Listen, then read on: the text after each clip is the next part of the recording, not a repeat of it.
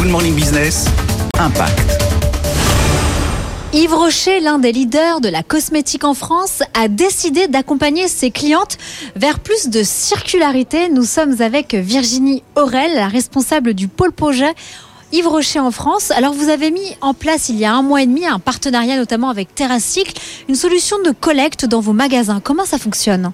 Alors concrètement, dans nos 690 magasins, nous avons proposé à nos partenaires franchisés, gérantes ou directrices, de mettre en place une solution de collecte euh, de pack maquillage. Euh, donc concrètement, on, échange avec la cliente au moment de la vente et on, l'incite à revenir avec ses packs de maquillage vides. Donc ce sont tous les packs de maquillage, sauf le verre et le bois, qui sont déjà accessibles à des filières de recyclage. Et comment ça se passe ensuite avec tous ces produits? Comment ils vont être revalorisés? Notre objectif était de, de s'adosser à une solution qui soit facile pour nos responsables de magasins. On va stocker les quantités collectées euh, jusqu'à ce qu'on puisse remplir des camions complets.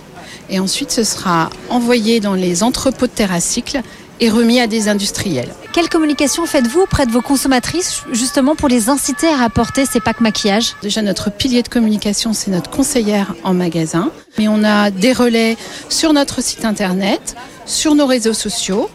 Euh, sur les écrans de caisse avec une petite vidéo et également une PLV sur le linéaire maquillage.